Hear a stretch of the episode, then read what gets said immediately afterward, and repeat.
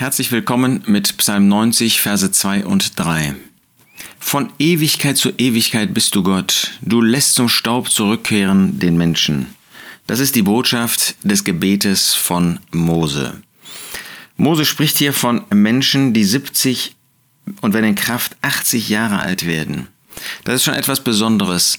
Er war 80 Jahre alt, als er am Ende der Zeit in Midian stand, als Gott also im Begriff stand, ihn zu berufen, um Führer des Volkes Israel zu werden. 40 Jahre lang. 40 Jahre lang sollte er danach noch tätig sein. Und da ist ihm bewusst, was der Mensch ist. Er hatte 40 Jahre jetzt in der Wüste in Midian gelernt, nicht mehr auf sich selbst zu vertrauen, nicht mehr sich selbst groß zu empfinden, sondern Gott groß zu erkennen. Er hat ihn erkannt, von Ewigkeit zu Ewigkeit bist du Gott. Gott hatte ihn nicht im Stich gelassen. Er sah ja so aus, als ob er da zur Seite gestellt würde. Er ist auch zur Seite gestellt worden. Aber als Gott, als ob Gott kein, keine Verwendung für ihn haben würde.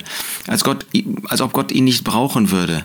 Aber er hat viel besser Gott kennengelernt in diesen 40 Jahren, wo er mehr oder weniger allein war. Natürlich, er durfte eine Frau haben, Zippora und auch Söhne. Aber da hat er Gott mehr kennengelernt als in Ägypten.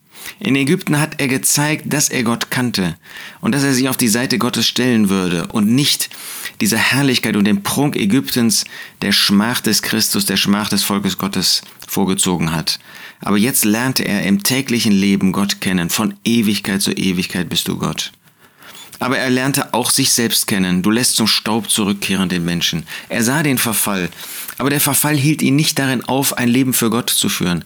Dieser körperliche und geistige Verfall führte nicht bei ihm dazu, dass er sich nicht verwenden lassen wollte von Gott für das Volk Israel.